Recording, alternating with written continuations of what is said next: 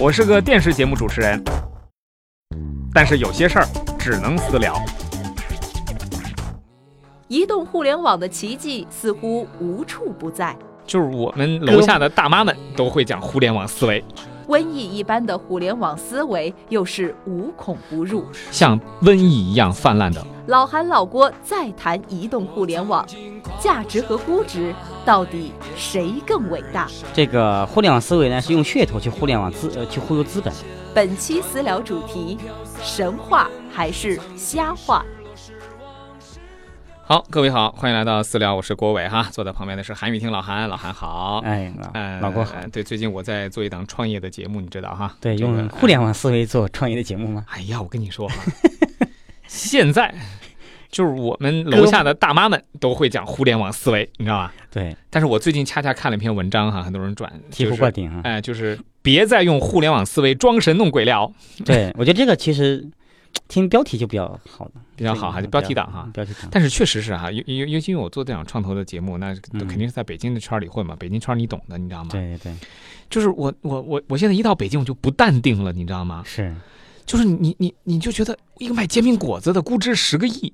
对，没错。啊！最近我一个朋友他做了一个叫叫个鸭子，你知道吗？嗯叫个鸭子。嗯，这什么意思？就是他真的是个卖鸭子的，啊好吧， 哦不是鸭子哈，啊是卖鸭子的哈。 好，但是他牛牛在哪里呢？首先，这个大厨呢很帅，是吧？嗯搞了一帮帅哥啊，然后呢，就是那个那个那个呃，用用宝马。嗯用奥迪给你送这个鸭，就是虚就是烤鸭了，嗯对，烤鸭和鸭蛋是吧？嗯送送货上门是吧？然后呢，它这里面一个一盒鸭蛋，我记得就十几个二十个吧，嗯但就要几百块钱。对然后它有一个有一个全就是富豪土豪套餐，一千两百八好像，对里面一啊只鸭子，一个红酒，两个杯子，你知道吗？对，就是噱头很足啊，叫个鸭子送送货上门，估值上亿了。嗯然后你你去了以后，你就觉得什么情况啊？嗯就是就是怎么回事儿？就动辄哈，以前在 BAT 哈干过什么产品经理的，嗯，出来以后呢，就是稍微搞点互联网思维就拿到钱了，对没错，而且都八五后的就开特斯拉了。嗯，然后你说我们这个，尤其我们这小地方来的，嗯感觉身边看到的都是苦哼哼的在那边哼哧哼哧哼哧哼哧刨地的，你这这怎么回事儿？我跟你讲，其实你们还好啦，嗯就是你们毕竟这个还是沾了这个互联网思维的这个边儿嘛。嗯你看，其实，在去年这一年当中，我们作为一个传统媒体人，嗯，这其实是个自卑的一年，充满自卑的、充满挫折和自卑、自卑感的一我年。跟我跟你说，就是以前哈、咱嗯传统做事儿的人，就突然间发现怀疑自己了，就感觉你他妈一文不值，你知道吗？你做的对这个事儿，你什么情况？对就是这些，就是就是，好像你坚持了好多年的东西，都都都变得很可疑，你知道吗？对就不能一就是咱离那个一跃暴富好遥远啊！人家说，老韩，你这个作为一个知名的名妓，你一嗯年能挣多少钱？对你可能咬咬牙说二十万，二十万撑死了。哎，但是呢说，哎呀不行，老韩，你这个只有价值没有估值，对你 你你知道吗？对，你你得做估值，你得互联网，你搞了互联网是吧？你估值了吗？你就估值，你对就你就你就能你就能上岸了。嗯，你怎么看现在像瘟疫一样泛滥的互联网思维？其实我我在想，就是我们此前我们也都好像我们俩私下也聊过哈。嗯其实这这个其实就是个忽悠嘛，嗯，就换一个方式忽悠，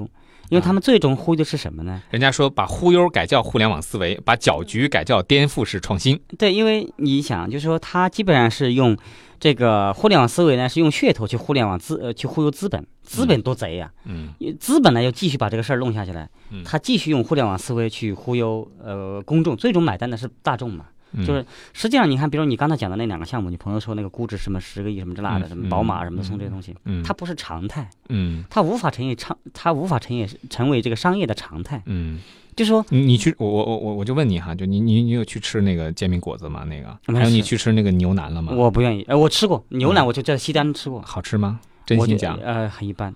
很一般。你你很一你般你是因为有今天这个命题假设前提在那边，你觉不得是很一是般？真是真的很一般。嗯第一呢，就是说它的那个味道太咸，嗯它比如我吃的那个，它起码是味道太咸。第二，它当然我看得出它有它的可取的地方，就是它的这个仪式感很强。哎，这那在互联网思维里面叫情怀。你好吧？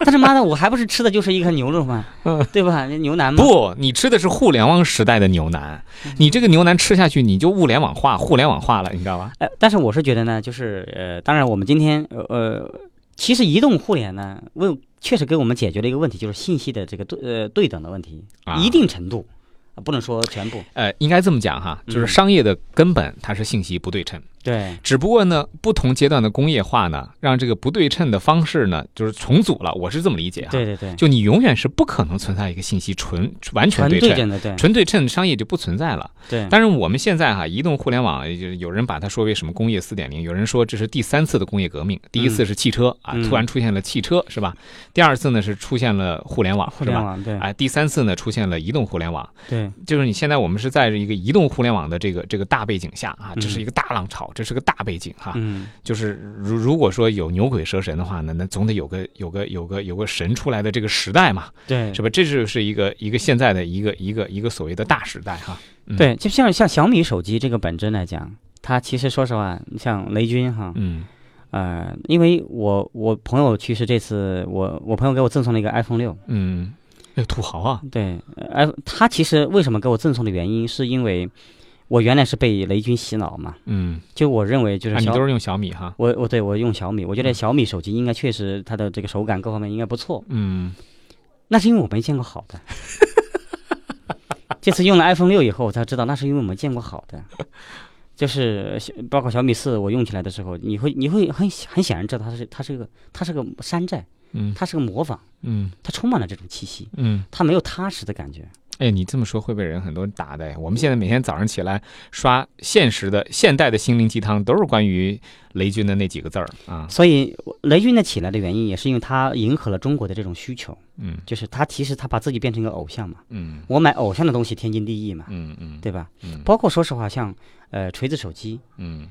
那个，他在我看来，他哪怕他他多么多么精益求精，嗯，也你是锤子你，从本质来讲，是个锤子，对你是个锤 子嘛，所以我所以说我原来我朋友他说服不了这个问题，嗯他他就我说这个产品都很好啊，放出来都挺好，都都基本功能我觉得比以前好用多啦什么的，，嗯但是他说，我的朋友就很淡定的说，无论是他说这个世界上只有两种手机，嗯一种就是安卓，一个就是 苹果。你安卓手机它就是它就是一个就是什么意思呢？就是个屌丝机。嗯嗯，那苹果它就是它的精英机，但这啊没这不是，这个我我们都不是技术控哈，所以说这个他可能不偏颇，但是我要告诉大家的是哈，嗯，就是这个呃，就首先哈，嗯雷军有这么高的估值哈，这这这这一定是它符合了某种需求和规律。对但是我们回过头来，但是这种估值哈，就不要迷幻了你自己，是吧？对啊你自己在那边迷幻你自己，觉得好像我们知道了雷军的那几字口诀，咱就也就也就小米了。嗯你你回过头来想想想想这个这个苹果哈，嗯，它是上个世纪七十年代诞生的一家公司啊，有很有历史的公司啊，到今年几十年了。对，而且呢，乔布斯呢，人生起起落落，涨涨跌跌，对这个产品呢，几十年的经过了几个经济周期，对所以呢，就是我我我虽然哈，我我虽然倒是我们今天说这节目不是否定互联网化，哎，我们在嗯做这个创投的节目呢，如果否定互联网化，那我不连自己也否定了，对，是吧？？对，我们否定的是一种披心着态，一披种着互联网这个外衣的一种快速致富的成功学，对，是这个问题它。其实就说白了，就是它为什么能满互联网思维这个东西是没能满足大家的这种心理需求呢？我现在它跟看买到彩票是一样的了我。现在看到我身边的就是在福建，我的妈呀，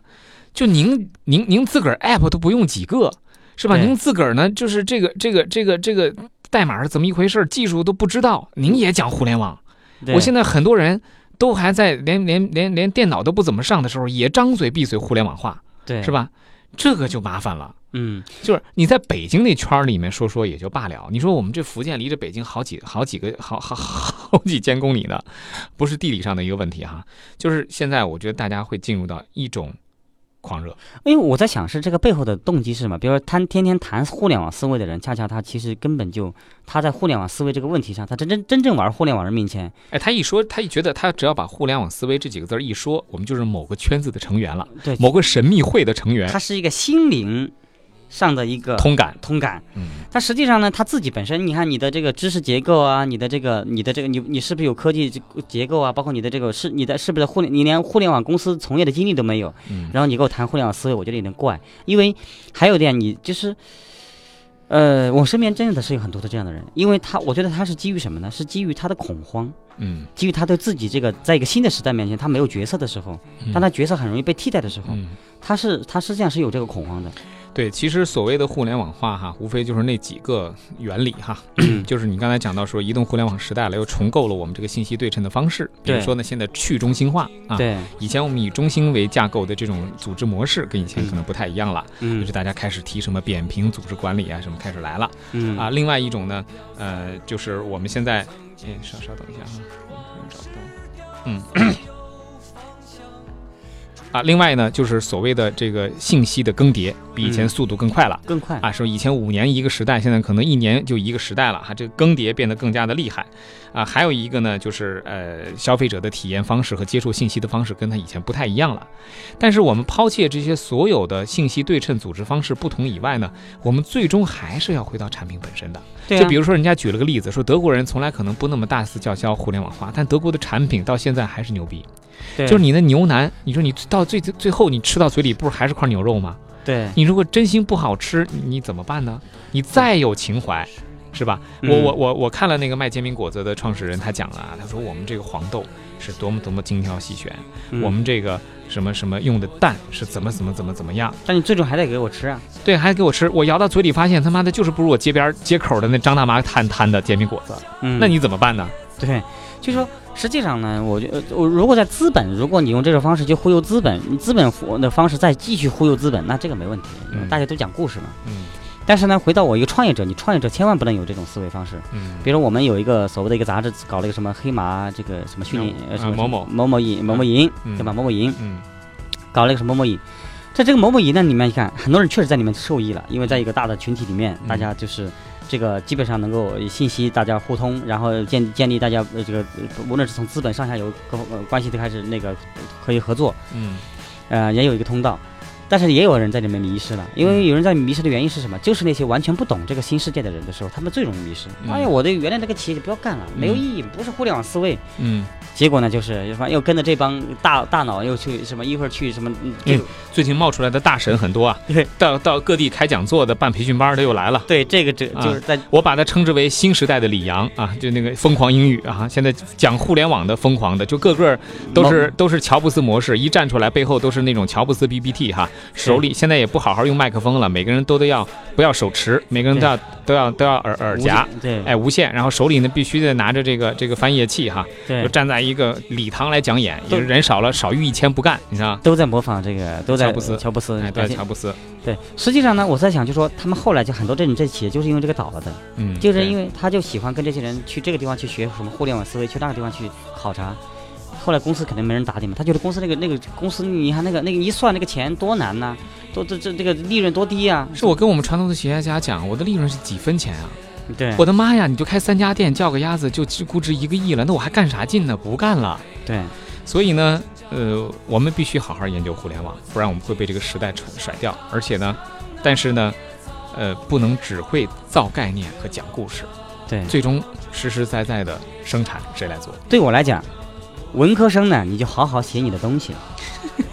然后呢，对吧？好好做你的生。你如果是真的你在某个行业、某个领域有有自己的呃这个专长的时候，你就好好做你的内容。嗯那理科生呢，你就好好研究你的技术，嗯对吧？嗯对吧？你不就是我我我是觉得你你先好好的做你的事情，嗯做完了之后，嗯你啥思维都过来了。嗯，对吧？今你你在一个互联网时代，是吧？后互联网时代的思维，他都他他他都追追着你，因为你握着这个尚方宝剑，嗯。对吧？呃，最后这个文章说了一句很有哲理的话哈、嗯与大家共勉。他说，用山本耀司哈、著名的设计师哈、嗯用山本耀司的一句话来收尾：我最讨厌的就是那些看似伟大的人或事。哎呀，对牛逼！